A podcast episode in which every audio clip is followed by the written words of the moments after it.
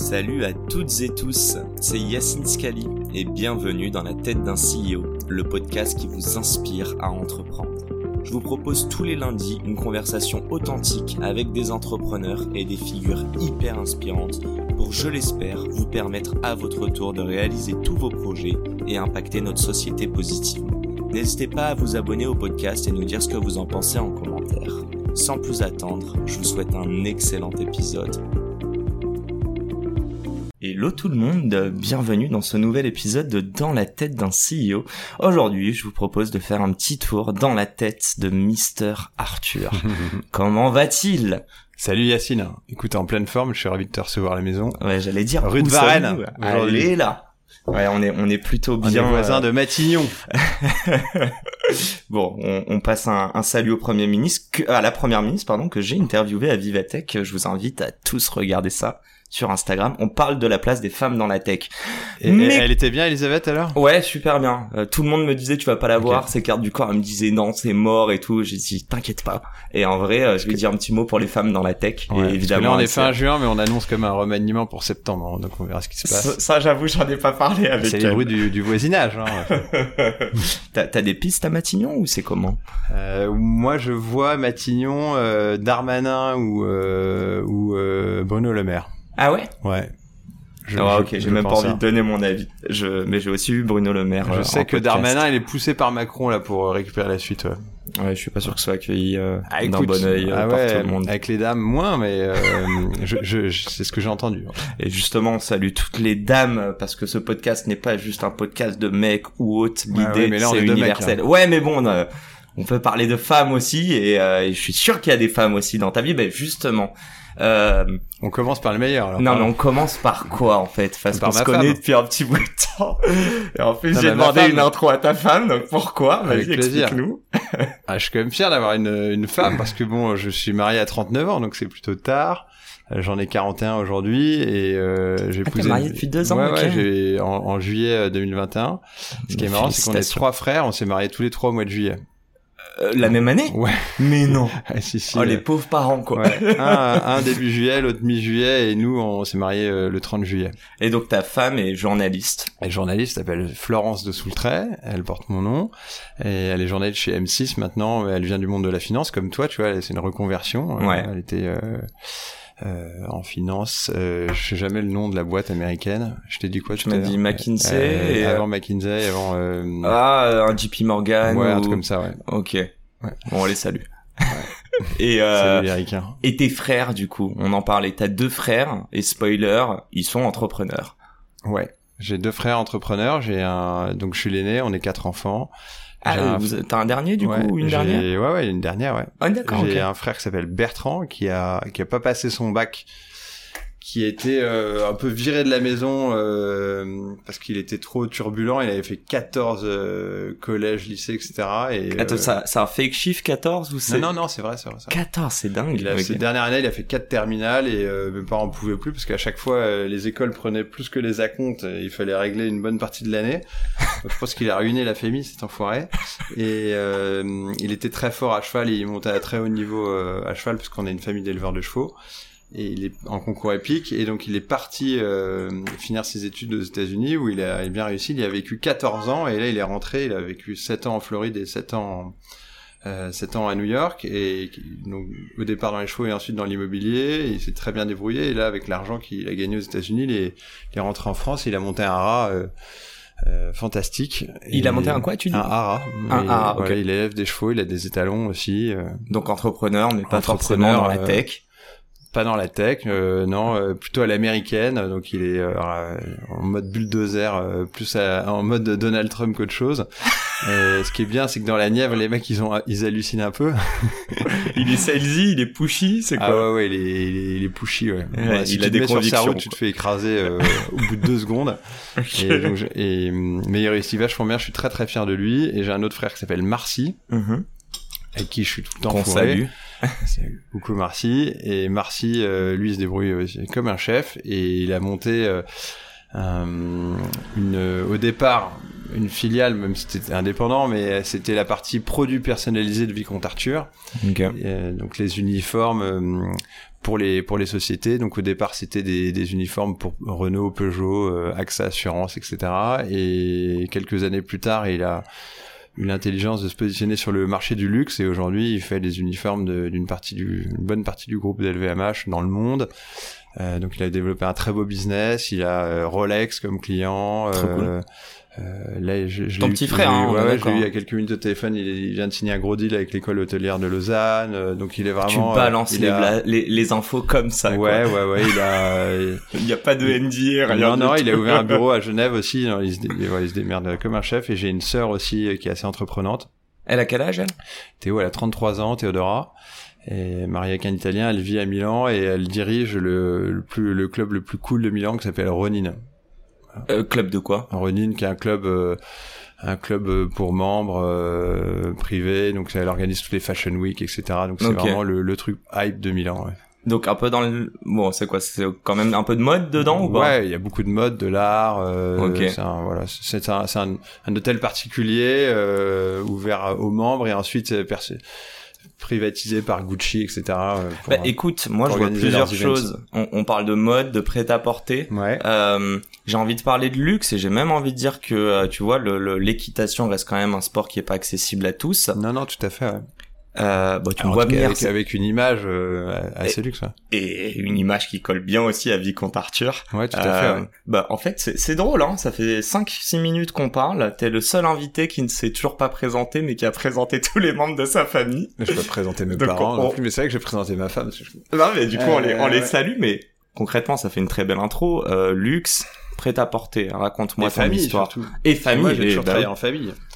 Je m'appelle Arthur de Soultray, j'ai 41 ans, je suis entrepreneur euh, bah, depuis que je suis à, à l'école, donc j'étais à, j'étais à l'IPAG et j'ai monté ma première boîte à l'IPAG qui s'appelle Vicomte Arthur. Tu l'as montée pendant que tu étais aux ouais, études bien sûr. Ouais. Okay. J'avais euh, 20 ans, 21 ans. C'est quoi Vicomte Arthur?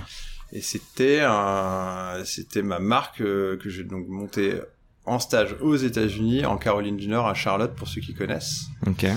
Et c'était une marque de cravate au départ et qui s'est développée et qui est devenue une marque de polo ensuite et ensuite devenue une marque euh, de lifestyle tout court et qui était un, un petit concurrent français de, de Ralph Lauren. Et ce qui était sympa, c'est qu'on avait quand même un réseau dans le monde entier. On avait 40, on était distribué dans 45 pays. Mm -hmm.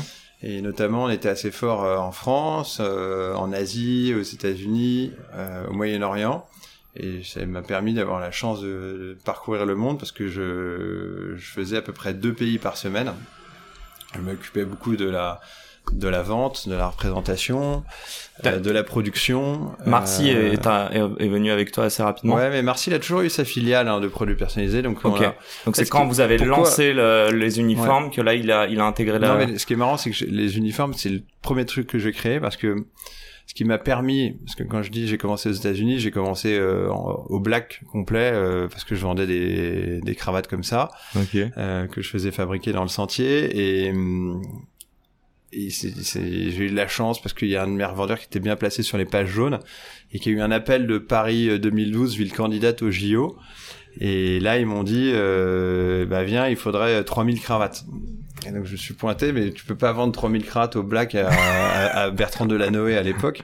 Donc j'ai dû créer une boîte contraint et forcé, et c'est là que j'ai créé euh, une petite structure et qui m'a permis, qui m'a permis de facturer euh, mes premières cravates. C'est Delanoë qui avec qui tu dealais? Ouais, c'était son équipe, la ville de Paris. C'est lui okay. qui a signé la première commande. Ouais. Ah, trop drôle. Non, et on a pris la commande parce qu'on avait été plus rapide que les autres.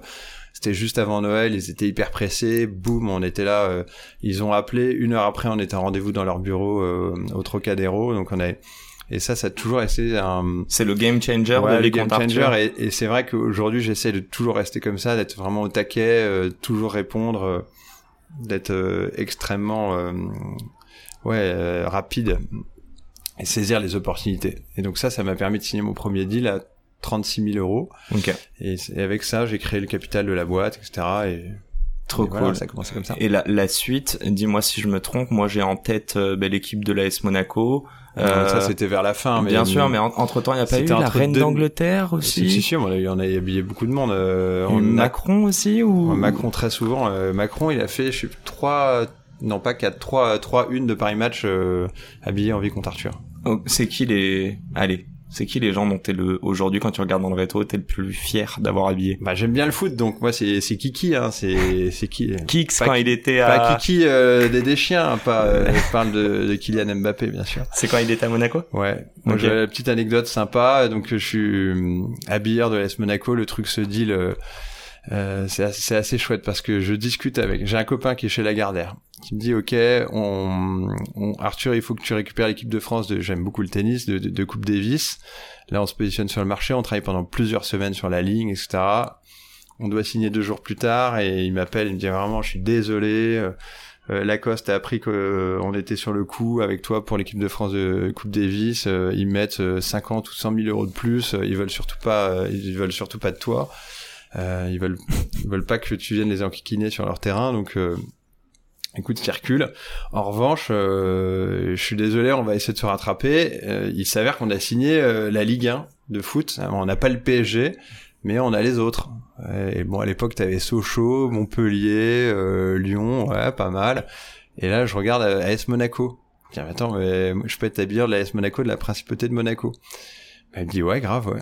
Et euh, c'est quand on- même le club qui fit le plus euh, Bah ouais. ce qu'on a Ouais, dit ouais, bah, avant une couronne et et, euh, et, mode quoi je me souviens, euh, ils étaient, ils ont, ils avaient fait une saison pas mal et finalement ils perdent genre 6-0 euh, à Lyon le dernier match ou l'avant-dernier match et, ils se retrouvent troisième au lieu d'être second, donc tour préliminaire pour la Ligue des Champions. Mais bon, euh, j'y vais, je signe le contrat, je dis allez, on y croit, on, est chaud. Et premier tour préliminaire, boum, Villarreal, machin, Tottenham, ils battent tout le monde, ils arrivent en Ligue des Champions. Et là, on démarre l'aventure. Euh, donc, euh, ils cartonnent et on arrive en décembre. euh, explosion de Kylian Mbappé, euh, donc qui, qui remplace Germain. ouais Et euh, évidemment, moi, je vais à tous les matchs, à l'étranger aussi, et j'ai comme voisin euh, le père, Wilfried Wilfried, ouais, et, la, et la mère aussi très sympa, Ethan, qui est un petit gosse. c'est clair Ouais, c'est tr- et trop marrant, et c'était vraiment euh, voisin. Et, euh, et là, on est à Manchester euh, pour Man- Manchester City, euh, Ouais. Monaco. Et je m'assieds à côté d'eux et tout. Et je dis, allez les gars, euh, il est titulaire, c'est formidable. Vous allez voir, et je suis sûr qu'il va marquer. Je dis ça pour être sympa, mais je sais pas, j'y croyais. Et le mec, euh, au bout Et de deux marque. minutes de match, il, il but extraordinaire et match incroyable. C'est terminé à 5-3. Ouais. Et voilà, donc euh, des souvenirs absolument fantastiques. Ensuite, Dortmund, le meilleur joueur. etc. je vois très bien en plus ce dont tu parles tous les matchs euh, quart de finale de Et Ligue surtout des dans l'avion avec les joueurs, et Ouais, ça, ça doit fantastique. être dingue c'est un Et- rêve et de il gosse s'avère. Moi, j'aime j'aime bien le foot. Après, je euh, ma vraie passion, c'est le tir, euh, la chasse, etc. Mais euh, donc oui, euh, de, de l'avoir vécu à fond, en fait, c'est un truc génial. D'avoir euh, vécu ça de si proche euh, en étant sponsor. Il se sont retrouvés meilleure attaque d'Europe et à chaque fois qu'il marquait, il y avait un panneau euh, VA qui s'affichait sur le terrain. En fait, on a eu de la chance. Voilà. Donc c'est arrivé. On c'est eu... un invest que t'as fait sans t'en rendre compte en fait Ouais, euh, tu vois, on devait, ça nous coûtait, euh, je crois, euh, 30 000 euros par an en plus. Donc euh, c'est rien je pense que c'est absurde, mais rien Ouais. du tout. ouais. et c'est la plus belle équipe que t'aies eu des euh, peut-être Ouais, alors 20 on a- dernières ou pas- 10 dernières années Ouais, ouais, et de Monaco bon, en tout cas je dirais que les- le gros succès de, de Vicomte Arthur, c'était vraiment le sponsoring, ouais beaucoup plus large que ça, parce que c'est venu à la fin le, le foot, mais c'était euh, les tournois de polo, euh, les concours épiques, le vent des globes. On a eu des, des très beaux très beaux deals, toujours euh, bien égaux parce que en échange marchandises très souvent. le Polo Club de Gstaad, de Saint-Tropez, l'équipe de France de polo, Windsor avec la reine d'Angleterre, le prince William qu'on habillait pour jouer aussi. Et hum, à chaque fois, c'était des deals intelligents, un peu renard. Euh, tu vois, typiquement, euh, le prince William, euh, on n'avait pas le droit de lui mettre de, de logo sur son polo. Ben, on a dit ok, on avait, on a, on a mis des logos à tout le monde, sauf au prince William. Mais après, quand on a édité les photos, on a retouché, on a mis un logo partout. C'est truc à la con. Mais... qui sont smart ils ont rien dit Bah non, c'était trop tard. ah c'est trop drôle Non, ça. on a eu de la pub aussi euh, avec le le Gungate avec Pipa qui était un qui a été assez euh, qui a été à la fois un coup de pub énorme parce qu'on a eu même 5000 couvertures de journaux dans le monde entier. Attends, je veux bien que t'expliques, t'as dit le Euh, Gungate, ouais, je vois alors- pas de quoi tu parles là du coup. J'ai fêté euh, mes 30 ans euh, à Paris au au théâtre Saint-Germain donc j'ai qu'on avait rebaptisé le théâtre du Vicomte pour l'occasion Ouais. Et j'aime bien organiser des fêtes et j'organise très souvent des grandes fêtes Enfin, de mes derniers anniversaires, on était 700 personnes. On avait loué tout Maxims. Mais je fais payer à chaque fois. Bon, bref. Mais à l'époque de, de ma marque, je faisais pas payer. Et donc, euh, là, j'ai invité, euh, je sais pas, j'avais peut-être 300 personnes. Et c'est Antoine de Taverneau qui m'a aidé à organiser la, la soirée parce qu'il avait un restaurant à côté qui s'appelait Le Schmuck. Okay. Et l'after était chez lui. Et donc, on a organisé cette fête qui était sur le thème un peu Marie-Antoinette. C'était Le roi est mort, vive le vicomte. Donc, tout le monde est, est, est venu habillé en tenue 18e un peu euh, rock'n'roll avec moi j'étais habillé en Louis XIV avec un collier de chien et, euh, et je, je, suis assez copain avec Pippa Middleton et elle est venue au, elle est venue elle a pris le train pour venir à mon anniversaire et c'est elle qui tenait la laisse. Euh, et donc ce qui était cool c'est que tu vois il y avait le petit journal il y avait machin il y avait plein de plein de journaux plus euh, de la presse euh, photo. Donc ça nous a fait une super pub. Mais bon après le, le lendemain on a eu un scandale parce que on est rentré, euh, on l'a redéposé gare du Nord en voiture et j'avais un, un, pistolet en plastique dans, dans ma voiture que, que j'avais gagné euh, chez nous dans la Nièvre dans une fête foraine parce que je, comme, je, comme tu sais je fais du tir et Ouais. j'aime beaucoup ça. Donc j'ai gagné un, un concours. Donc j'ai gagné ce petit pistolet en plastique et mon pote euh, mon pote qui conduisait euh, qui était avocat d'ailleurs pour un grand cabinet américain a brandi le, le flingue sur les paparazzis il y avait cinq motos de paparazzis et là, donc, énorme scandale en Angleterre. Et c'était juste après l'affaire Mohamed Merah, etc. Et donc, les, les Américains, les Anglais ont dit, voilà, euh, c'est la France est un no-go zone, euh, tout le monde s'entretue, tout le monde a c'était à des... ce moment-là? Ouais, c'était juste après, Ah c'était ouais, genre ok, un mois, ouais, un mois ou deux hein. après. Donc ça fait un scandale et, et la clientèle Fox News, ouais, je me à souviens. fond, ouais. On a fait deux ouvertures de Good Morning America et tout ça. C'était vraiment un, un gros truc. Et mon pote avocat a perdu son job, s'est fait virer par son cabinet. Ok. Et donc ça fait aujourd'hui plus de dix ans qu'il habite euh, au Maroc. Et, euh, il travaille euh, pour le roi du Maroc Ok. euh, en tant que juriste ou avocat, je sais pas. Et, euh, et, et ça a été un énorme, euh, énorme scandale en Angleterre, aux États-Unis, en France euh, aussi. J'ai croisé le, le préfet, il a dit, mais on était vraiment sur le point de, de venir vous chercher. Ah ouais, à ce ouais, c'était un gros truc et euh, T'as eu du soutien? J'ai eu du soutien, mais on a eu euh, le bureau qui a été assiégé par euh, les journaux anglais, les tabloïds, Newsweek, etc., qui ont essayé d'enfoncer la porte du bureau rue Royale à Paris. Ok. J'ai les filles en pleurs, machin. Ils ont euh, mes parents qui habitaient dans le Val d'Oise, il y avait des camions de télé devant la devant la grille et tout. Ouais, c'était ça a été très très violent. Euh, Y a- y a- et donc c'était marrant parce que ça, ça a fait une, à la fois une couverture euh, sensationnelle pour la marque, J'allais dire, il y a de la bonne ou de la mauvaise pub? Ou il y a que Moi, de la pub? que de la pub. Moi, je suis... Ok. Et là-dessus, on a fait beaucoup de télé, zone interdite, etc. Beaucoup d'émissions sur France 2. On s'est vrai souvent fait esquinter parce que le côté aristo et tout, ça, Uh-huh. ils étaient contents de jouer là-dessus. Mais moi, j'avoue que la première année, je faisais 150 000 euros de chiffre d'affaires, la deuxième, euh, 1 million 2, etc. Et une année, je suis passé de 3 millions à 9 millions grâce à la, grâce à la visibilité qu'on avait. Donc, euh, Plus fort que n'importe quel Bah ouais. euh, levier de bah, marketing. surtout que nous, on n'avait pas d'argent. hein. J'ai démarré avec 15 000 euros de capital, donc c'était merveilleux d'avoir cette pub euh, gratos. Ok. Donc, mais bon, le, je, me- je me souviens comme il y a eu un, un- avec cette histoire de, de Gungate avec Pipa, et ben on a perdu une clientèle assez traditionnelle au départ. Euh, qui met beaucoup la marque pour ce côté plus classique. Et là euh, nous a un peu boudé en disant bah pff, Il y a un charme français que tu vendais dedans À l'international ouais, ou pas comme disait Marcy on vend pas des polos on vend du rêve. Il disait tout le temps ça. Donc euh, évidemment on, on vendait euh, un esprit une marque ouais. Bertrand, il s'habillait... Il s'habillait, euh, toute la famille s'habillait en vicomte. Est-ce que tout le monde y croyait chez vous? Bah oui, quand même, on faisait presque 20 millions de chiffre d'affaires. Non, mais je veux dire, on dès le était, euh, on était co-gérant avec mon père, euh, ma mère était, était salariée, elle était travel manager. Ma sœur s'occupait des shootings. Marcy il avait développé le parti corporate euh, indépendant, mais tout le monde était actionnaire chez tout le monde. A mon frère Bertrand, euh, il avait une grosse partie du business aussi, parce qu'on avait quand même quatre boutiques aux États-Unis. Ok. Ah, c'est lui qui gérait Ça, on avait une boutique à Palm Beach, en Worth Avenue, en face de Vuitton et tout. On avait des, on a eu des beaux trucs. On avait aussi euh, un franchisé à Miami sur Collins Avenue. On avait une boutique euh, dans, à Cape Cod, euh, à Southampton. On est aussi pendant six mois, on a une boutique à New York. euh, euh, mais là, c'était un peu plus dur. On a vite fermé parce que c'était les loyers étaient trop chers pour nous. Donc, euh, Et c'est quoi la, sur le- Madison, c'est quoi la première clientèle en termes de pays? Est-ce que vous étiez ah, plus connu France de loin. Donc vous Ouais, étiez plus ouais, connu en sûr, France que n'importe France où. et numéro 2 Japon. Ah oui, ok. Parce qu'on avait un gros développement au Japon euh, avec euh, les grands magasins Takashimaya, qui était le plus euh, vieux magasin, euh, plus vieux grand magasin au monde. Ok. Mais UK, US, pas trop? UK, on avait une boutique à Londres euh, sur Kings Road et qui marchait pas mal, mais c'était pas fou. Et c'est surtout que Londres, c'était très cher. C'est dingue parce que tu me parles de boutique. Plumé, ouais tu te rends compte que tu associes le, le, le, succès de ta marque, du coup, en tout cas avant, à euh, une présence physique. Ouais, alors qu'aujourd'hui c'est plus digital, mais bon, c'était totalement digital, et c'est l'objet en plus de euh, que ça soit Thunderstone puis euh, de Second Life. tu l'as pas dit, je te, je te présente pour toi au bout de 20 minutes, mais tu n'as pas créé qu'une seule boîte. Donc on parle de Vicomte. Est-ce que tu peux nous faire juste un fast forward Je crois que tu as fait un peu d'IMO, que tu as, aussi commencé à créer un distributeur de pizza aussi dans la Nièvre. Faut pas tout mélanger, c'est Sinon, on va se dire, le mec, il est vraiment fou. Il est... Non, mais justement, j'aimerais comprendre, c'est quoi le point commun, euh, bah, si tu veux les lister un petit peu, mais surtout, c'est quoi le point commun dans tout ça? C'est quoi C'est la, la, la, joie d'entreprendre et de. Moi, j'aime bien monter un, un projet de zéro.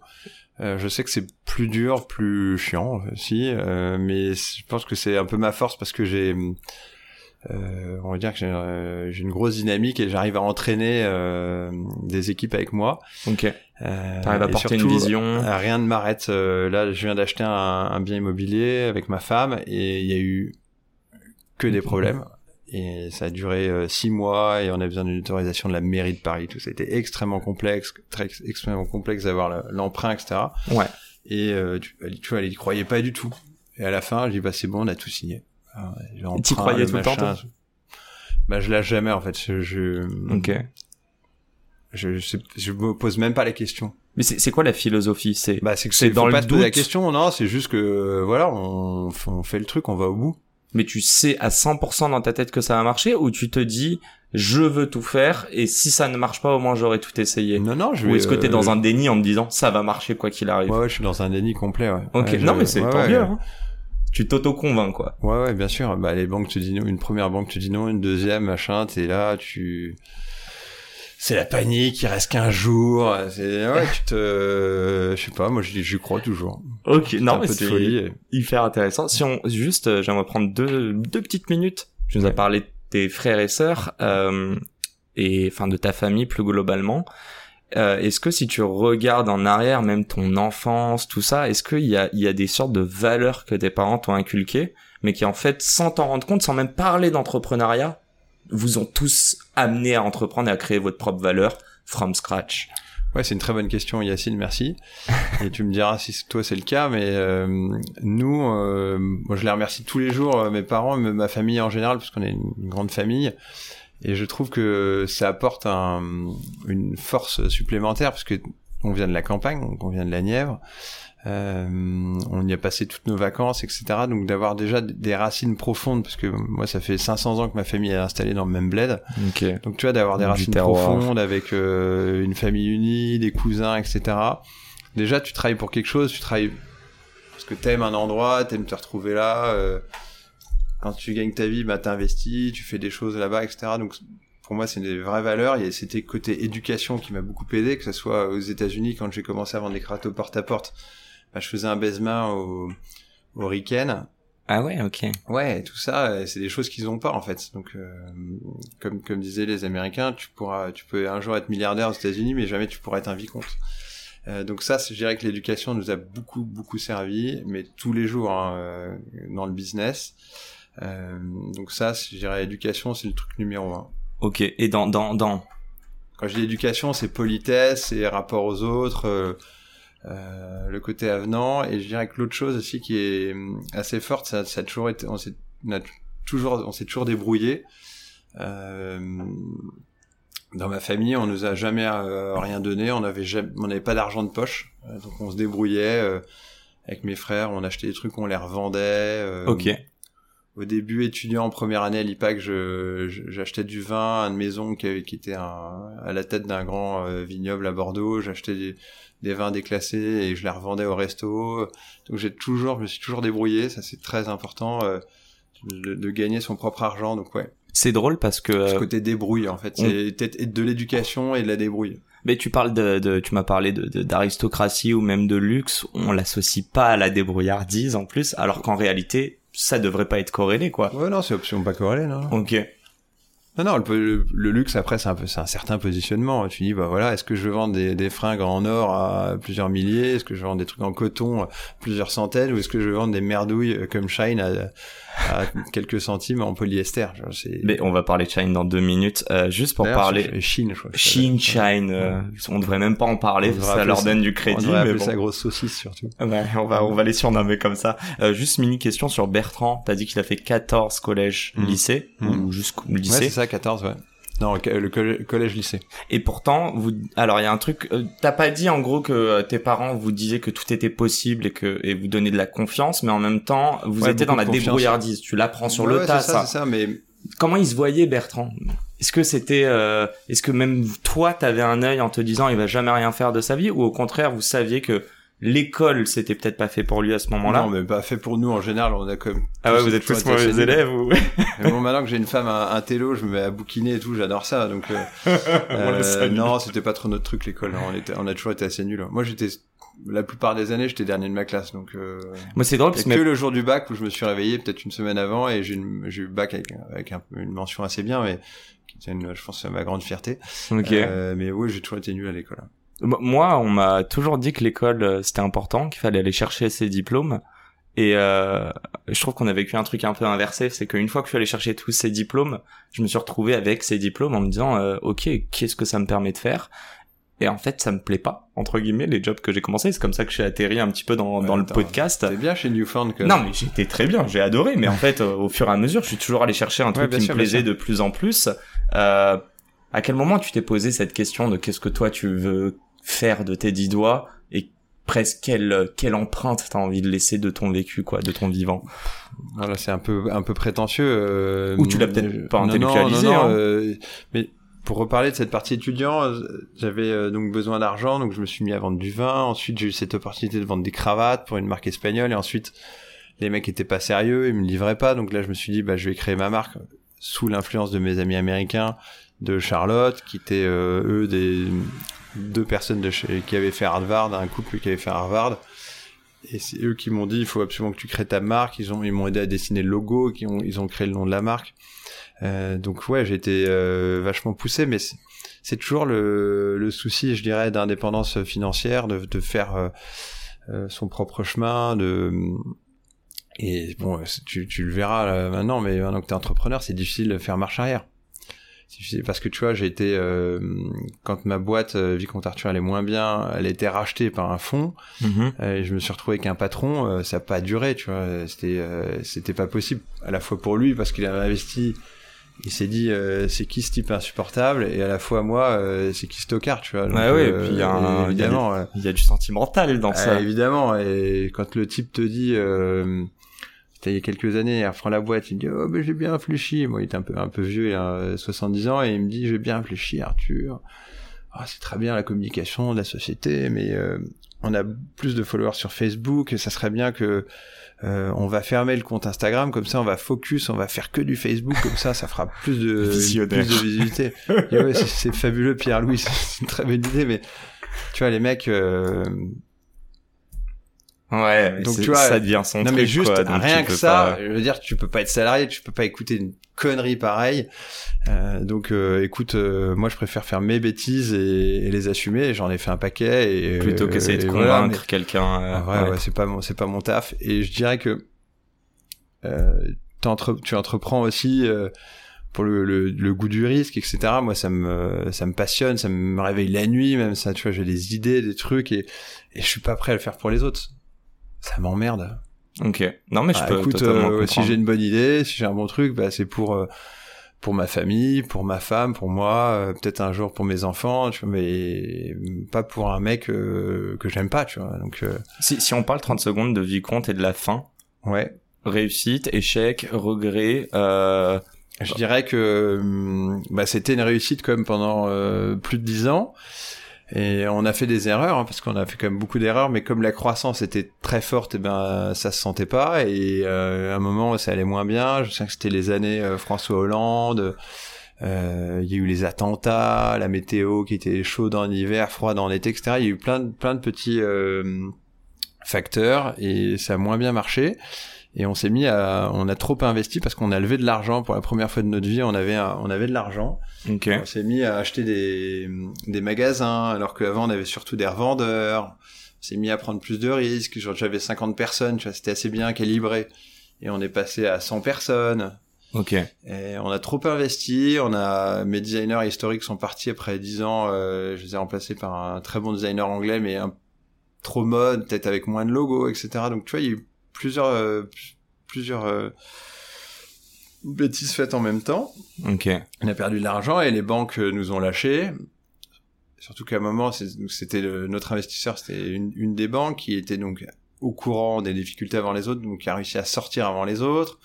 Donc les autres ont dit bah ils sont sortis, donc nous on sort aussi parce que Ah, si ça arrive demain sur une boîte qui fait plus Ouais, 500 mauvais millions, ou- Ok. eh ben euh, ça sera un- euh, ça sera dangereux pour nous euh, donc euh, voilà ça fera jurisprudence donc nous on prend pas le risque on, on vous laisse tomber donc euh, voilà donc j'ai tout perdu j'ai redémarré vraiment à zéro en 2000, euh, 2018 j'ai eu la chance de trouver des, des amis des gens qui m'ont fait confiance qui ont investi sur moi mais Sur Thunderstone, là, ouais, tu parles Thunderstone au départ ouais. Ça a pris Et- combien de temps le premier signe où tu t'es dit oula ça sent le roussi et le moment où tu cèdes Vicomte Arthur du coup? Vous l'avez cédé, c'est ça Ouais, hein, on l'a cédé, on l'a cédé, ça a duré, euh, ouais, ça a duré comme un an, parce qu'on a eu la, la chance en se mettant en- sous la protection du tribunal, on a pu redresser la boîte, pardon, on a pu redresser la boîte, Ok. et, euh, et c'est au dernier moment que les banques euh, qui devaient euh, nous suivre avec mon nouveau round d'investisseurs que j'avais fait signer, on se sont euh, se sont défilés, donc euh, ouais ouais, ça, je crois que ça s'est joué à 48 heures près. Ouais. Mais Comment tu vois, avec, mais avec le recul, euh, c'est pas une mauvaise chose parce que tu vois, je me serais entêté euh, là-dedans. Ça faisait 12 ans que j'avais ma marque. Euh, ça m'a fait beaucoup de bien de faire autre chose. Ben attends, et puis c'est la Et strat tu- quoi, non? Bah ouais. Et, La strat des gens- magasins physiques qui donne un, un Thunderstone et un Second Life après aussi, Ouais, non? bien sûr, bien sûr, bien sûr, tout à fait. Mais je dirais que le le fait d'avoir monté un round d'investisseurs, de gens qui m'ont fait confiance, euh, et finalement ça se fait pas, donc ils ont pas eu à mettre l'argent. Ouais. Et ensuite, il y a eu quand même euh, les gilets jaunes, le Covid, le machin. Donc je, bon. Et moi, j'avais besoin de, de faire autre chose. Et là, je me rends compte, tu vois, ça fait six ans que je suis plus dans le textile et Ouais. que je fais plutôt de la tech. Et euh, depuis quelques semaines, euh, bah, je me dis que je retournerai bien dans la fringue après euh, The Second Life, qui est donc mon gros projet aujourd'hui. On va en parler dans un instant. Mais Mhm. après, je, c'est la première fois que je me dis ça, que je retournerai bien dans la fringue parce que c'est, ça reste quand même ma passion euh, de créer une marque, un univers. Et je- j'ai même, je suis même tombé sur un créateur le week-end dernier, euh, Jean-Charles de Castelbajac.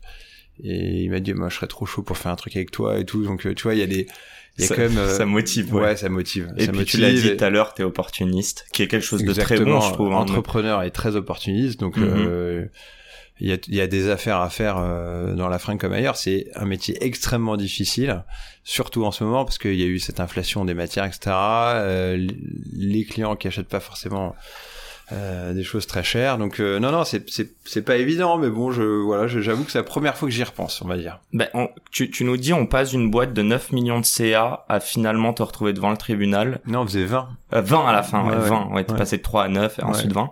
Euh, excuse-moi, pas négligé. Comment tu rebondis? Comment tu te dis, ok, ça a été euh, peut-être sur la fin, c'est pas comme ça que je voulais terminer. Par contre, je sens que j'ai encore entre guillemets une histoire à écrire, peut-être sur un autre livre. Ouais, alors pas trop se poser de questions parce que c'était un peu déprimant parce que euh, surtout que moi j'avais fait cette erreur, j'étais un des tout premiers à monter une marque, j'ai commencé très tôt et je m'étais, euh, à part ma famille, je m'étais pas assez entouré et, euh, et ça c'est vraiment un truc que je regrette. Euh, tu vois, j'avais eu la proposition de vendre ma boîte et deux ans avant, je l'ai pas fait alors j'aurais dû mille fois le faire. Tu On t'avait proposé combien? Vois, 15 millions. Ok. Ouais, Regret ou pas J'avais, du coup? euh, j'avais 80% de la société, donc euh, oui, oui, bien sûr. Bah mais oui, ok. peu importe. Mais tu pouvais pas savoir les deux années ouais. qui suivaient, quoi. Ouais. Et donc, et, et surtout, moi, je me disais que c'était bien de toujours de, de réinvestir ce que je gagnais dans ma société. Donc, j'ai toujours réinvesti les bénéfices parce qu'on a toujours, on a gagné de l'argent pendant 10 ans. Et c'était une énorme connerie parce que c'est l'expression ne pas mettre tous ses œufs dans le même panier. Mhm. Et euh, donc, j'ai vraiment tout perdu. Et donc, ça a été difficile. Je me suis pas trop posé de questions, mais donc le, le fonds a repris. Ils m'ont, ils m'ont viré assez vite. J'ai eu un réflexe, c'est que j'ai pris mon ordinateur. Tu vois là, mon gros Mac, et Ouais. je suis parti euh, m'installer chez mon frère Et tout de suite, j'ai redémarré, travaillé sur des projets, etc. Donc, je me suis Merci ou Bertrand? chez Merci. euh, Bertrand était encore aux États-Unis à l'époque. Ok. Et, et tout de suite, je me suis relancé. Mais dans l'après-midi même, j'ai, filé. Et première idée, euh, Thunderstone Non, ou... non, non, non. Au début, une marque de fringues, mais j'avais pas la, j'avais pas du tout le, la niaque. J'avais plus la niaque. C'était trop dur. euh, en fait, ce qui est dur avec une marque de fringues, c'est que t'achètes des vêtements dans le monde entier. Tu négocies euh, le bout de gras pour quelques centimes euh, partout. Ça, ça cogne. C'est, c'est, assez, assez violent. Euh, Ok. Les gens en face sont pas toujours très corrects.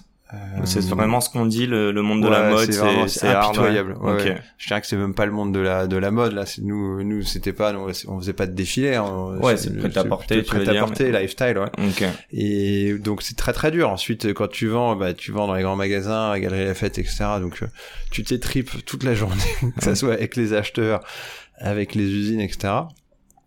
Avec les boutiques revendeurs parce que ça va jamais, les marges et machin. Donc c'est quand même un, mé- un métier qui m'a appris la négo parce que tu négocies toute la journée.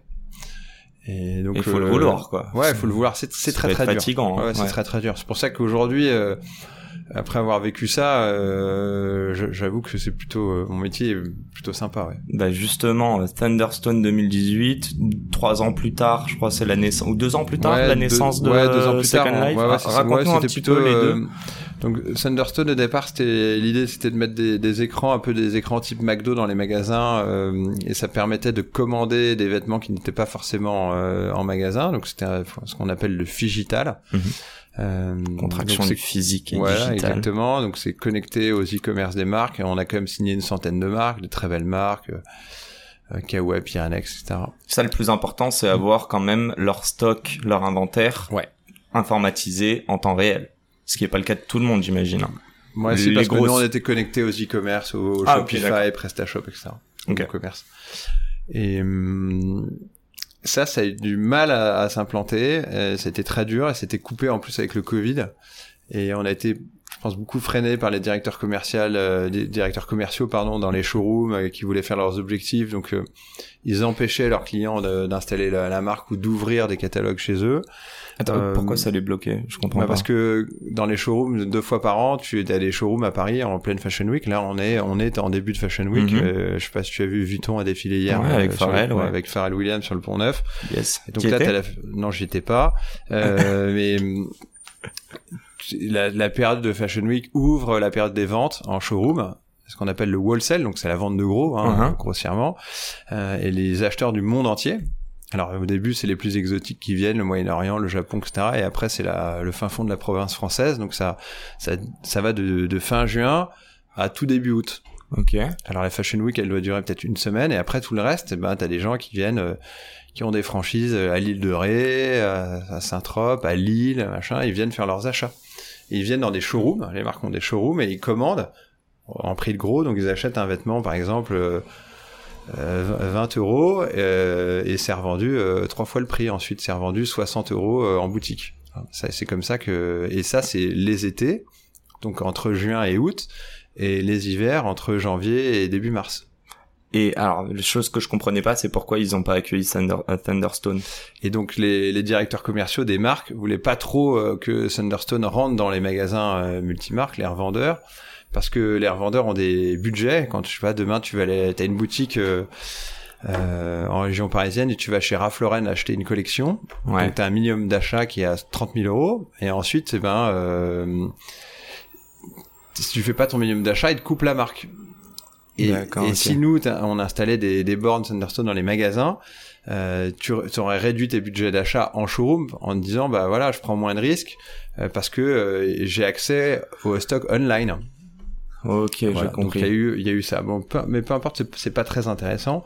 Euh, on a, euh, on a pivoté, euh, on a pivoté vers le métier de la seconde main en 2021 et heureusement parce que c'est notre plus grand succès. Donc pourquoi? Parce que j'avais une très bonne équipe, Second des, des fonds parce qu'on a quand même en tout on a levé près de 3 millions d'euros et on a eu la chance, l'opportunité de, de pouvoir créer The Second Life. ouais. Euh, combien, de- combien de temps ça prend entre ok la mayonnaise prend pas, ok on pivote. Et est-ce tu l'as dit, il y a des équipes. Est-ce que c'est des personnes qui t'ont susurré des choses Enfin, Comment ça Alors, se passe? Ouais, contrairement à Vicomte Arthur où je, où je dirigeais la boîte vraiment euh, de mon côté avec mon père, on était co-gérants. Là, j'ai ça, nous- ça nous a fait faire des erreurs. Donc là, je me suis dit, je vais comme apprendre des erreurs. Donc je j'ai j'ai recruté euh, une équipe très proche euh, de euh, 5-6 personnes, Mhm. les N-1, et je partage tout, absolument tout avec eux. Et j'avoue que c'est très agréable, surtout que j'ai pas d'associés, donc c'est c'est vraiment une vraie chance, une vraie opportunité de pouvoir euh, échanger, surtout que j'ai des anciens de chez Vicomte Arthur qui m'ont rejoint. Donc euh, le fait de travailler à livre ouvert, euh, je trouve que c'est plus motivant euh, pour ces équipes-là qui ont en plus des BSPCE. Euh, et le fait d'échanger, bah, ça évite de faire des bêtises. Donc euh, on, on était tous d'accord pour pivoter. Et en combien de temps du coup ça? Bon, très vite. Hein. C'est quoi C'est l'histoire de trois semaines ou c'est l'histoire de six mois euh, qu'on se rende compte Ça a pris un an Vicomte pour euh, fermer réellement l'histoire. Ouais, Pour un pivot, euh, ça un prend pivot, combien de temps euh, je passe en, six- en six mois. Ouais, en six mois. En six mois, ouais, tu pivotes, ouais. Ok. Euh, Raconte-nous le pivot. Donc du coup, lancement de Second Life euh, qui se fait toujours sous la casquette Thunderstone, si je comprends bien. Non, la société s'appelle Wolverine et Associés. Ok. Donc ça, c'est la structure. Et donc, il y avait un produit qui était Thunderstone. Et là, un nouveau. Et on a bifurqué pour créer un nouveau produit qui s'appelle The Second Life. Mais c'est tout est pareil, c'est les mêmes actionnaires, Mhm. euh, les mêmes salariés, les mêmes bureaux. euh, donc c'est juste qu'on a changé de produit. Et donc du coup, aujourd'hui, Second Life qui a eu un beau regain d'activité. Ouais. Qu'est-ce que vous faites exactement? Qu'est-ce qu'on fait aujourd'hui? On apporte la, la seconde main aux, aux retailers. Donc c'est toujours pareil. Pourquoi? Parce qu'avec Vicomte Arthur, j'ai travaillé avec des retailers toute ma vie. En étant un marchand de gros au départ, Mhm. tu sais, ensuite avec Thunderstone, et donc là, ça s'adresse aux mêmes personnes. Alors là, c'est plus spécifique. Nos gros clients aujourd'hui sont les centres commerciaux. Et ce qu'on apporte, c'est donc la- le business de la seconde main, c'est qu'on essaie d'installer la seconde main de façon rentable chez les retailers. Rentable pourquoi? Parce que on a un Argus qui reprend 1200 marques. Donc tu peux venir euh, dans un centre commercial qu'on équipe, euh, type Westfield, SCC, la compagnie de Salzbourg, euh, la Vallée Village, etc. T'en as beaucoup en France aujourd'hui, Nice Cap 3000. Donc tu peux venir déposer tes vêtements sur un stand euh, The Second Life, qui est ouvert en général une après-midi par semaine, le samedi après-midi, ou online sur le site internet du centre. Tu déposes les vêtements que tu veux, toutes marques confondues, même la fast fashion. Ok. Et là, l'Argus te dit exactement combien coûte chaque fringue. Donc si la fringue est en bon quoi. état, elle Ok. te, on te la cote. Donc c'est une alternative à Vinted. Mhm. Et là, on te rachète, tu vois, je regardais les jeans Levi's tout à l'heure, ils sont à 11,40€. Euh, une chemise Ralph, ça fait, euh, je pense, 12. euh, une veste Sandro, euh, 25, etc. Donc t'as un prix fixe. Qu'on s'entende, c'est pas une concu à Vinted parce que c'est des C'est c'est une wholesale. vraie alternative. Ouais. Non, mais ils pourraient même pas vendre l'équivalent de 20 jeans Levi's, même une vingtaine, c'est pas assez non, quoi. non, ce sont les, sont les clients des, de, ces- de ces, de ces Ah d'accord, donc c'est vraiment Ouais, du consumer qui vient, Ouais, qui dépose. Ok, Nous, d'accord. on a, on a créé le logiciel qui permet euh, aux clients des centres commerciaux, des grands magasins, des marques de prêt-à-porter D'accord. Ok. de venir déposer leurs vêtements. Mais la grande particularité, c'est que nous, on fait toutes les marques confondues. Parce qu'aujourd'hui, t'as, aujourd'hui, la, la seconde main, c'est ou Vinted, Mhm. qui fait euh, du, ce qu'on a du C2C, peer-to-peer, donc de, de, Consumer de à toi consumer. à quelqu'un à l'autre bout de la France. Ouais. Consumer à consumer. Euh, Même ou alors, international, ouais.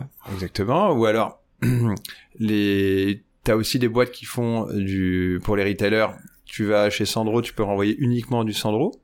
Ok. Mais ça, on s'est aperçu que c'était bien, mais c'était pas rentable pour les marques. Ok. Parce que le fait d'être limité à ta marque, bah, ça freinait vachement les volumes. Tu parles de revaloriser des produits là, Donc, de renvoyer des produits dans la marque dans laquelle t'as acheté. mais qui ont déjà été Ouais, utilisés. ouais, exactement. Ouais, Tout- ouais, je, je parle que de la seconde main. Ouais, ouais, ok, très bien. Euh, et nous, on n'y croyait pas parce que bah, ça fait j'ai presque 20 ans de de- de- d'expérience dans le prêt-à-porter. Donc, pour moi, quelque chose de, de, de Perrin, c'est vraiment quelque chose de foncièrement rentable. Et donc là, le fait de reprendre toutes les marques, euh, d'équiper un centre commercial et de pouvoir déposer tous les vêtements de ton armoire en bon état, c'est très important. Et d'avoir en face, au lieu d'avoir de l'argent euh, cash, t'as une carte cadeau euh, du centre commercial en question et qui te donne accès à toutes les boutiques Tous les du magasins. centre. Ouais. Ok. Tu peux aller au cinéma, au McDo, euh, faire des courses de bouffe chez Darty, etc. Et, Et on se Ou racheter des sapes. Ouais, pour... bah ouais, mais il y a que 10% des gens qui redépensent dans les vêtements. Ah ouais, ok, c'est intéressant. J'allais dire, si quelqu'un est smart, il peut euh, le matin, euh, enfin ou du moins aller euh, déposer je, ne sais combien de vêtements et mm. faire son shopping avec cet argent. Au ah bah c'est c'est ce qu'on fait toute la journée. Hein. Et, aujourd'hui, on est devenu le plus gros collecteur de vêtements en France, dans les startups, hein, je parle vraiment uniquement dans les startups, parce que tu as des sociétés bien implantées qui font des beaucoup plus gros volumes, mais dans les mm-hmm. startups, eh ben, on est le number one. Euh, donc on, on, rachète plusieurs centaines de milliers de vêtements euh, par an pour le compte euh, donc des retailers, foncières, marques de mode, centres commerciaux. Et, si, tu t'adresses, excuse-moi, je t'interromps, mais j'ai vraiment envie que tu ailles en pitch. Bon, je sais que c'est pas Bertrand, c'est bien Arthur, mais tu peux quand même être celle-ci. Concrètement, moi en plus j'ai pratiqué un petit peu de Vinted. Euh, je vais pas te donner les éléments parce que je pense que les pains, euh, enfin les problèmes qu'on vit en tant que vendeur sur Vinted, on les connaît tous. Euh, pourquoi je passerai plus par un Second Life qu'un Vinted? Bah, Nous, c'est sans photo, sans négo. Ok. Donc c'est très simple, c'est que tu viens physiquement dans le centre commercial avec ton sac, tu déposes tes vêtements, on te les rachète automatiquement. S'ils sont en bon état, hein, si tu ouais, sors un, Mais est-ce que c'est le même principe qu'un Apple Store qui va te reprendre un iPhone, euh, mais genre à 10% du ouais, prix, exactement alors qu'il en vaut 40% en ouais, réalité c'est ça, c'est, on, on, rachète pas très cher parce que derrière, euh, on a un partenaire qui retraite les vêtements. Ok, et c'était ma deuxième question. Euh, qui les répare pas. C'est pour ça qu'il faut que ça soit nickel et si possible repasser. Il hein. faut vraiment que ça soit top. Derrière, notre partenaire les reprend, euh, les, euh, les nettoie, etc. et ensuite les revend. Okay. Et donc, l'argent de la revente permet de financer les cartes cadeaux parce que sinon euh, ça arrive pas du ciel l'argent. Non non bien sûr mais en plus du coup si je comprends bien toi tu mets la carte cadeau alors que ton partenaire et toi vous n'avez pas forcément déjà pris non non non non mais comme c'est un partenaire qui, qui fait de la vente physique à des corners notamment chez Monoprix. Ok. Il a besoin d'alimenter ses corners donc tout ce qui est racheté en bon état est revendu oui dans les six mois on va dire. Ok donc c'est en général c'est revendu dans le, dans, dans le mois il revend je crois 70% en trois semaines un mois. Ok. Donc non, non, le risque il est assez faible parce que c'est un... la seconde main est un business qui marche bien, ouais. Ok. Bah, parlons... Mais le plus important, c'est ça, c'est d'arriver à rendre rentable la seconde main. Donc je dis c'est un business qui marche bien, pas tout à fait parce que c'est un business qui est dur à rentabiliser. Et donc mais de plus en plus populaire, je pense. Oui, bah oui, bien sûr.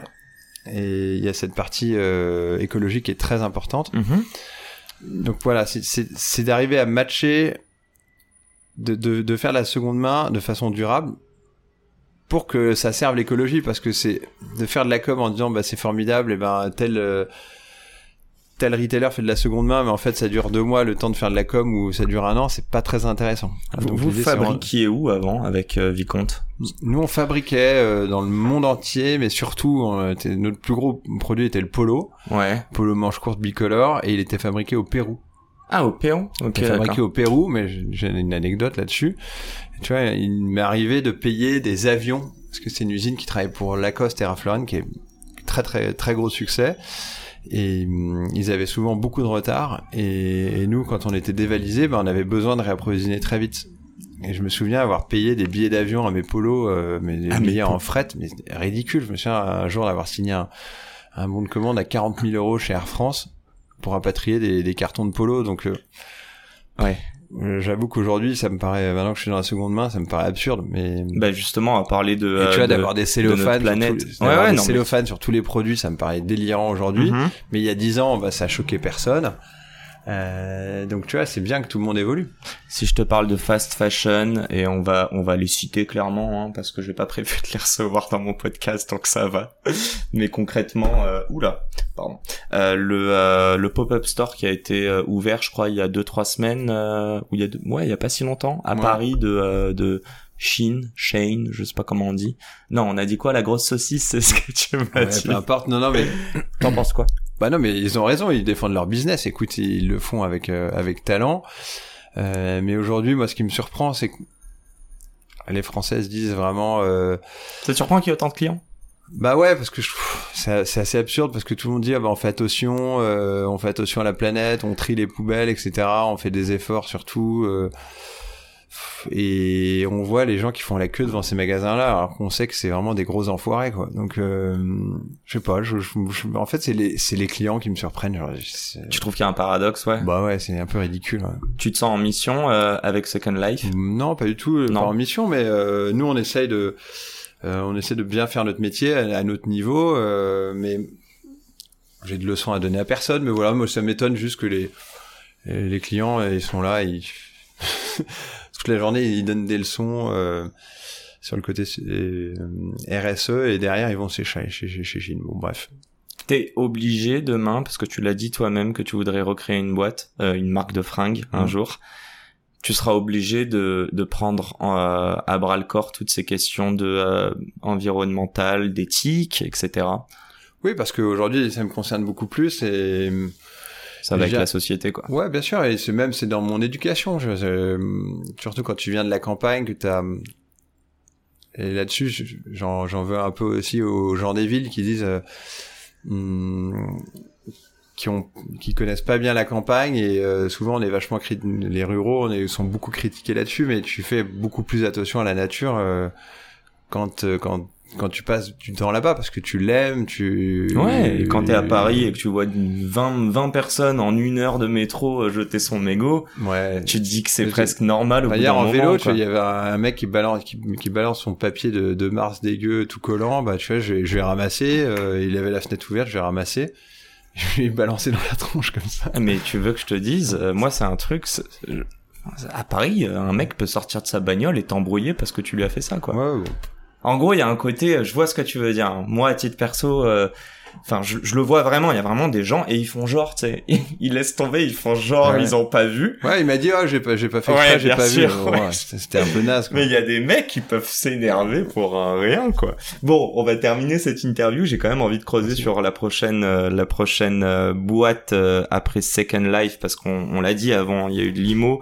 T'en as parlé t'en as pas parlé beaucoup mais t'as ah aussi créé une ouais t'allais ah, ouais ça donc toujours pour reparler de la campagne de la Nièvre. Bah voilà c'est pour ça j'ai euh, avec un, un ami euh, chef, on a on a créé une, une société de distributeurs à pizza. Donc ça paraît absurde, je pense, dans, dans cette interview. Et c'est mm. toujours pareil, c'est une question d'opportunité. Euh, pourquoi? Parce qu'on a quand on a chopé le Covid, on était ensemble en vacances parce que ma femme était au JT d'M6 euh, tous les jours, réquisitionné au mois d'août, ouais euh, et zones interdites. Euh, et donc on s'est retrouvé euh, en vacances, on a chopé le Covid à Saint-Tropez, ensuite on l'a, on est arrivé en voiture au Cap Ferret et on a organisé une soirée, je me souviens pour la demi-finale avec des champions où le PSG avait gagné un match, en plus c'était formidable. et on a, et j'ai j'ai contaminé, je pense, on a contaminé à nous deux, on a dû contaminer 50 personnes. Et donc on est, on s'est fait exfiltré du Ferret et on était s'enfermer chez lui euh, à côté du Mans euh, dans, dans sa propriété. Et là j'ai vu les gens faire la queue devant les bornes à pizza. Et j'étais très jaloux parce que personne faisait la queue devant les bornes Thunderstone. Donc j'ai dit merde les enfoirés. Mais il y a encore une opportunité. et une opportunité. Donc j'ai contacté le fabricant euh, et, et j'ai racheté un premier distributeur. Donc j'ai j'ai décidé mon, mon pote d'aller s'installer dans la Nièvre chez mes parents et, on, a, on, a, on, a, recruté euh, la fille de l'agriculteur euh, d'à côté. Et on a monté un super business. On a quatre distributeurs. On vient d'ouvrir notre quatrième distributeur. Donc c'est vraiment dans les petites villes euh, rurales. Et ça, c'est ouvert 24 heures, 24-7, comme on dit.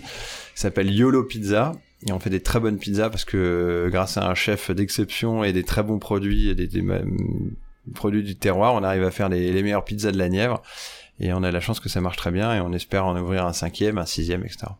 Trop cool. Moi, la question toute simple, c'est euh, qu'est-ce que tu ressens, euh, qu'est-ce que ça te procure cette activité-là et le fait que tu as vu un truc et voir le premier, le deuxième, le troisième, le quatrième. Je pense pas, dis-moi si je me trompe, c'est pas ça qui te fait vivre financièrement au quotidien. Bah, j'aimerais bien un jour quand même. Un jour. Non mais, je, prépare, je prépare l'avenir. C'est comme euh, comme l'IMO, c'est c'est des investissements euh, pour pas faire l'erreur que j'ai faite avec Vicomte Arthur où j'ai mis tous mes œufs dans, le panier, pendant 12 ans où à la fin j'ai tout perdu. Donc là j'essaye de de répartir quelques petits business sans trop me perturber parce que c'est The Second Life mon business principal mais ouais. Mais je suis content d'avoir ça en financière ouais. Mais ouais bah c'est le fait d'entreprendre et de, de créer de construire euh... pour ton terroir aussi t'en parlais au tout ouais je suis ravi de faire un truc dans ma région ça me plaît là, tu vois j'ai eu un journaliste du journal du centre tout à l'heure euh, avant de venir. Il m'a dit ah bah c'est super. Moi je connais bien la famille sous le trait parce que j'habite dans le village depuis toujours euh, et votre grand-mère était maire euh, et ah machin, bah, je suis conseil municipal, j'apprécie la famille, euh,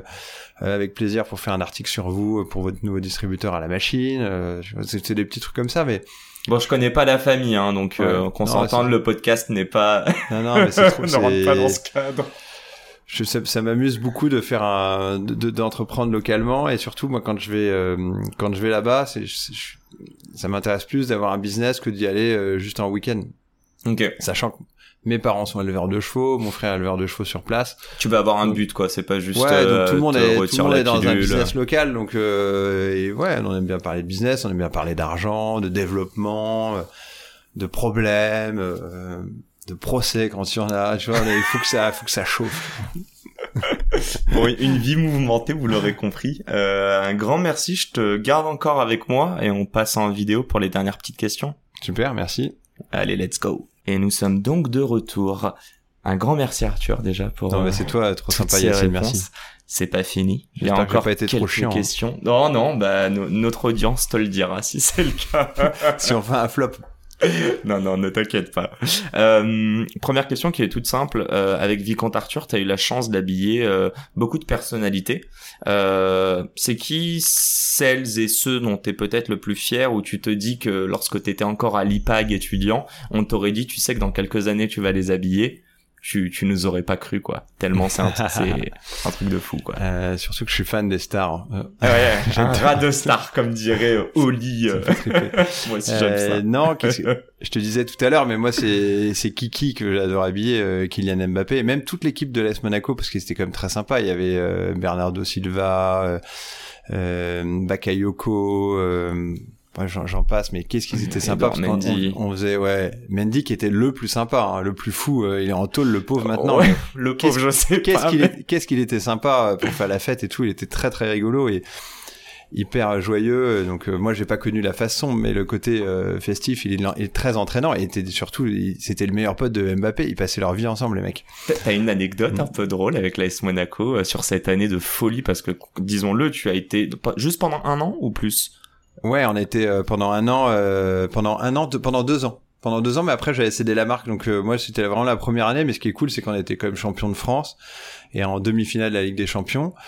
L'anecdote, c'est ce que je disais tout à l'heure, mais c'est quand on se pointe dans le stade à Manchester, on est en je sais, quart ou huitième de finale, non quart parce que Manchester c'est quart, huitième c'est Dortmund. non, huitième Manchester et je crois quart Dortmund c'est arrivé après.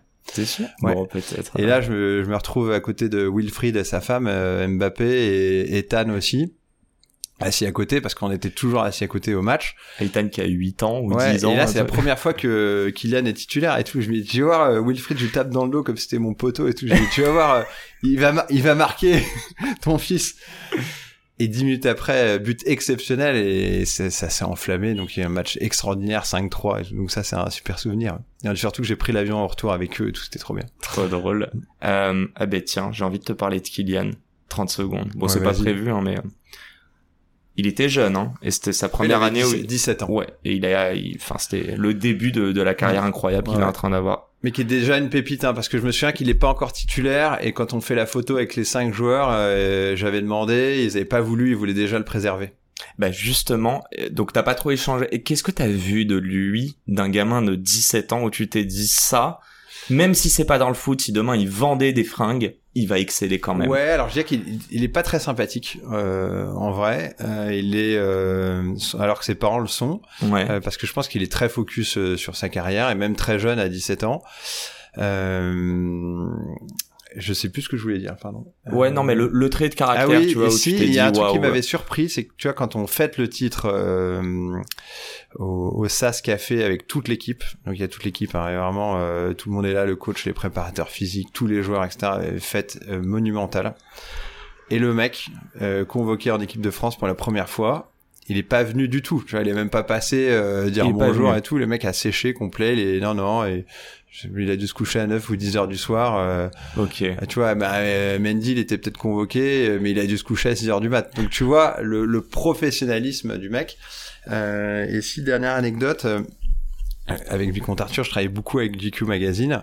On était très copains avec eux, donc ils savaient que je connaissais. Donc j'ai appelé, ils m'ont ils m'ont demandé et on dit ah ça serait bien que tu nous aies la, la, la couverture avec avec Kylian et tout. Donc j'ai appelé Wilfried et il m'a répondu euh, très gentiment, mais il m'a dit voilà c'est la Coupe du Monde 2018 qui arrive, euh, hors de question, on est focus sur le sur le foot. Donc, tu vois, le mec est hyper hyper pro quoi. Donc euh, Hyper intéressant. Gros gros gros respect là-dessus, ouais.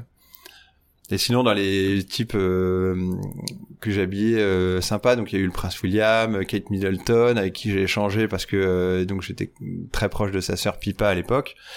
Euh, Qu'est-ce que je peux te dire d'autre? La reine d'Angleterre aussi qui remettait euh, la coupe euh, Vicomte Arthur au polo pendant 3-4 ans euh, à Windsor. T'as as une photo à côté d'elle. Ouais, bien sûr. Ouais.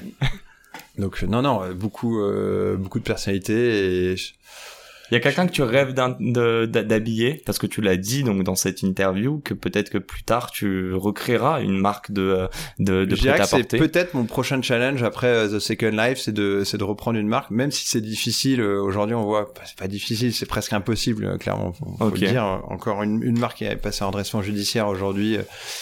Euh, Jennifer, Euh, donc Ok. c'est très très chaud en ce moment les fringues. Donc, euh, mais je sais pas, je, tu vois, c'est le challenge c'est le challenge qui me plaît, c'est le cette, cette petite passion qui me et voilà, pendant six ans, je, je voulais plus en entendre parler, mais là ça revient. Et Il y a, surtout il y a une avec, euh, star que tu voudrais. non, euh, mais j'en ai discuté avec euh, Jean-Charles de Castelbajac à un mariage la semaine dernière. Et il m'a dit, écoute, si tu fais un truc, je suis trop chaud pour le faire avec toi et tout. Donc euh, j'ai déjà une idée, donc je l'ai. Il m'a dit, mais c'est une bête d'idée, faut qu'on le Ah, fasse et tout. Donc euh, Bon, bah stay tuned tout le monde.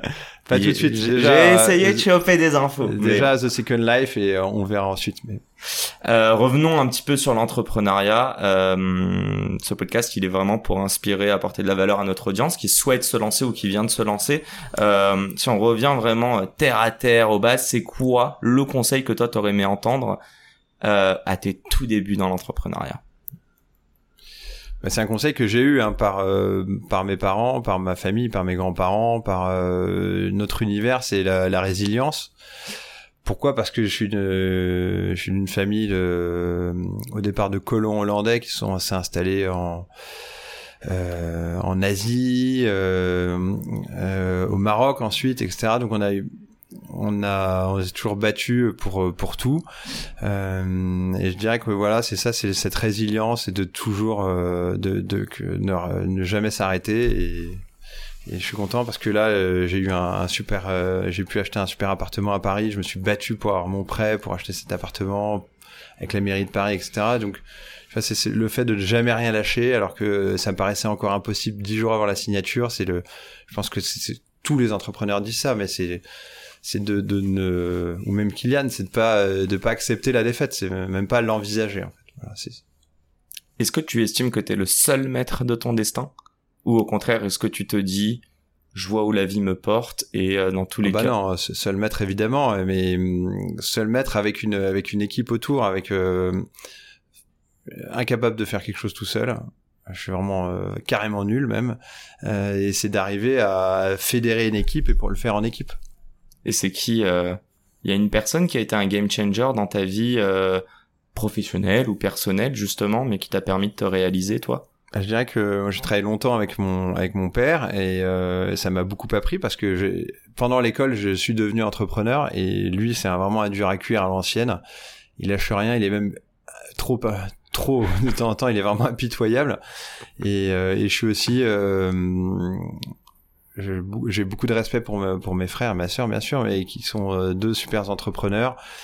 Et euh, ils font un travail fantastique au jour, voilà, au jour le jour. Donc c'est cette, cette faculté euh, de travail et de et de voilà de, de jamais rien lâcher quand on a connu des moments hyper difficiles des faillites des trucs mais on voilà on s'en sort toujours parce que on est là sur le terrain on se bat on trouve des opportunités des idées on, on crée des choses ça marche pas on crée autre chose voilà c'est J'ai envie de parler d'argent. T'es chaud? Vas-y avec plaisir ouais Ok. Déjà, un truc tout bête. Euh, T'as levé 3 millions d'euros, il me semble, euh, Ouais. donc avec Thunderstone. trois fois un 3 fois 1. Ouais, pour être J'aimerais précis. que les gens se rendent compte parce que souvent on pense que c'est une finalité, que c'est l'objectif. Toi, quand tu lèves 3 fois un million d'euros, tu je- gagnes combien à- à- si tu peux nous donner une fourchette Ouais, je dirais que même pour reculer euh, Vicomte Arthur, j'avais démarré en vendant des cratos porte-à-porte avec 15 000 euros de capital et on est monté donc à presque 20 millions d'euros de chiffre d'affaires en gagnant de l'argent pendant 10 ans de suite, en étant BPI excellent, etc. Le jour où on s'est mis à lever de l'argent pour ouvrir des magasins, c'est ce qui nous a tués, ça a été comme un poison parce qu'on s'est mis à avoir de l'argent sur un compte en banque alors que à chaque fois c'était ré- c'était géré au centime. Donc ça, euh, je dirais que c'est l'argent levé, c'est moi je le vis plus comme un poison euh, aujourd'hui. Donc évidemment, il est indispensable quand tu, quand es dans ce métier de la tech, quand tu crées un logiciel comme The Mhm. Second Life, etc. Parce que au départ, ça, ça perd de l'argent. Donc moi, mon obsession, c'est euh, la rentabilité. Enfin, c'est depuis le début, c'est c'est d'avoir une boîte rentable. Vous êtes rentable J'espère bientôt. Ok. On y est presque, ouais. Euh, et donc c'est c'est c'est la seule chose qui me motive au jour le jour, c'est ça, c'est d'arriver à dans un premier temps à break even et ensuite de, de gagner de l'argent. Et avant d'atteindre une renta, je te pose vraiment la question, mais Ouais, si tu veux pas parler de toi, peut-être tu peux nous parler de, de, tu vois, des termes en général quand tu lèves 1, 2, 3 millions qui restent Bah du coup, zéro. de- personne ne se rémunère en tant que CEO. Bah si si, je me rémunère, mais Un salarié, mais- ouais, euh, je me ré- rémunère en tant que salarié, mais Mais concrètement, t'es déjà à des 300K ou pas du bah, tout? jamais de la vie, non, non. euh, Je, je, je sais pas si un jour j'aurais j'aurais ça, mais je suis euh, mais bien en dessous, ouais, Ok. bien en dessous et Un salaire de cadre, tu dirais ouais, ou- cadre dynamique alors. Jeune cadre dynamique. je sais rien, je Wow, mais j'essaye de, de soutirer euh, quelques chiffres, mais en gros, c'est Ouais. pas du tout une finalité, c'est pas ça qui te permet de, euh, de vivre confortablement. Tu gagnes mieux ta vie avant que juste avec Second Life aujourd'hui, par ah ouais, exemple. beaucoup mieux, ouais, bien sûr. Ouais. Ok. Euh, Non, non, l'intérêt c'est d'aujourd'hui d'avoir une boîte rentable et ensuite, euh, bah, si c'est rentable et que c'est mérité, bah, dans ce cas-là, je ferais mieux me payer, mais aujourd'hui, euh, on va Ouais. continuer dans l'argent. Euh, T'as dit non euh, deux ans avant de euh, céder au final euh, Vicomte Arthur. T'as dit non à une offre de rachat de 15 millions. ouais. Sans reparler là-dessus, j'aimerais comprendre maintenant que t'as vraiment toute cette valeur, tu ne sais pas aussi de quoi est fait de demain, tu vois. Pour combien tu revendrais euh, Second Life alors que vous êtes même pas rentable encore, mais que vous y approchez? Non, mais aujourd- aujourd'hui, ça n'a pas de prix parce que c'est, je crois pas que ça soit encore assez suffisamment développé pour être intéressant pour un, pour un grand groupe, même si Mhm. c'est une très belle technologie. Euh, et je dirais que mon erreur de pas avoir vendu euh, Vicomte Arthur à l'époque, euh, c'est le, parce que j'étais pas prêt psychologiquement et j'étais pas entouré, j'avais pas cette expérience, des copains entrepreneurs, etc. Je, Qui te c'est pas, un- j'avais une pas- bonne sortie, ça. Ouais, j'avais pas tous ces potes là parce que j'étais j'étais vraiment euh, un des premiers entrepreneurs en tout cas de ma génération à lancer, tu vois, je- je- on a été créé cinq ans avant le style français, le style français t'as l'impression que c'est une éternité, tu, tu vois avec Guillaume de faire le guignol tous les jours euh, sur Insta, mais en fait c'était on est arrivé bien avant lui. Et j'avais pas de, de potes dans ma situation. Et donc je me suis dit bah je vais me faire racheter. Euh, je suis insupportable donc je vais me faire virer. Euh, donc j'aurais tout perdu. Et aujourd'hui en fait avec plaisir je serais fait virer si j'avais vendu tu vois. Donc euh, euh, écoute euh, Il n'y a pas de revente dans ta tête pour un, je sais pas, demain, admettons que tu arrives à avoir euh, un 10 millions de CA demain avec Second Life. ah bah si si avec plaisir. Bah si sur si, 10 mi- euh, mais qu'on se rende compte des chiffres, un 10 millions de CA sur Second Life, sachant qu'on te connaît maintenant, euh, et si vous le connaissez pas bien, allez écouter cette heure d'interview, mais il aime les challenges et que quand il y a 10 millions de CA, il veut aller en chercher 20. C'est quoi un chiffre quand tu fais 10 millions de CA pour ah, une boîte 10 millions de CA dans la dans la tech dans le ça c'est beaucoup plus fort que 10, que 10 millions euh, dans Sur une du boîte de fringues. ah ouais c'est beaucoup plus dur beaucoup plus dur parce que nous on vend de l'abonnement donc c'est beaucoup plus challenging mais Donc non non déjà un million de ARR pour ouais toi, ouais ce serait génial Ah bah moi je serais je pense que je serais vendeur bien Et c'est quoi une valo associée à ça? Qu'on essaye de. J'y connais rien en valo, euh, Ok. j'y connais rien, mais je sais pas, autour de 20 millions, un truc comme ça, non? Et en Je vrai pense. de vrai, il y a rien d'écrit, c'est toujours une histoire d'offre et de demande. Si c'est sexy, si c'est ouais, bien bah, brandé. sûr, ouais, je, vends, là, je suis beaucoup plus ouvert. Ok. Pourquoi? Parce que euh, j'ai pas le même âge, euh, j'ai euh, j'ai aussi d'autres choses qui me mettent dans la vie, et je dirais que les Arthur, je l'ai peut-être trop incarné à un moment, et le fait, tu vois, j'ai pas pris le recul nécessaire pour être vendeur au bon moment, donc là, j'essaie de faire maintenant la part des choses. Ça, c'est ma dernière question et elle va pas être facile. À quel moment de ta vie de 20 ans d'entrepreneur, on peut dire, je crois que ça fait 20 ans que t'es c'est ça, ouais, entrepreneur. ouais, 20 ans, 20 ans pile en fait. ouais. Moi, j'ai au moins, euh, allez, quatre business. On parle de Vicomte Arthur, on parle de Thunderstone slash Second Life. bien sûr. Euh, on peut parler un peu d'IMO, on peut parler évidemment de la, de la des, Des pizzas, Yolo Des Pizza, pizzas. très bien. ouais. C'est lequel dans c'est lequel qui te procure hormis l'argent hein, le plus de plaisir? C'est dans lequel que tu as pris le plus de plaisir jusqu'à présent? Je dirais que c'est le fait de- d'en avoir plusieurs en même temps. Ok, donc c'est passé Ouais. du coq à l'âne au quotidien. Ouais, j'ai un peu de mal à faire euh, maintenant qu'une seule chose. Ouais. Donc c'est le, le plupart de mon temps est vraiment sur The Second Life, mais je suis très, je suis ravi d'avoir un, tu vois, un journaliste. J'ai dit tout à l'heure un journaliste nivernais pour faire une interview samedi à 11 h Donc là, c'est plutôt sur les pizzas? Ouais, de négocier un devis pour les travaux, pour l'IMO, tu vois, mais faut pas que ça vienne trop perturber. Mais je suis content d'avoir quelques et quelques respirations euh, faire ça ça m'amuse en fait ouais. Donc c'est un peu jongler sur toutes ces thématiques ouais ouais ça m'amuse beaucoup ouais. Bon. Je te laisse le mot de la fin. J'ai envie de te dire un grand merci et j'aime bien terminer par un gros merde à toutes les personnes qui nous écoutent et qui veulent justement euh, se lancer ou qui se sont lancées et qui passent par une phase plus difficile. Peut-être que tu as un petit mot à leur dire toi Ouais, je suis fan de Groland, donc c'est Banzai Et on termine avec cette belle touche d'humour. Bon, un grand merci Arthur. T'as pris du plaisir, ça va ouais, c'est très sympa. Merci, merci Yacine. C'est toujours sympa de parler de soi, donc. Euh... bon, un grand merci à vous tous et surtout merci Arthur pour euh, toute la valeur apportée. À très vite pour un nouvel épisode. Ciao, ciao. bien. Salut tout le monde. Bye. Et c'est la fin de cet épisode. Les amis, j'espère qu'il vous a plu. J'espère qu'il vous aura inspiré. Si cet épisode vous a plu, n'hésitez pas à nous soutenir en nous mettant 5 étoiles sur les plateformes, en vous abonnant évidemment et en nous laissant des commentaires. C'est très important et ça fait toujours plaisir. Hâte de vous retrouver la semaine prochaine. Ciao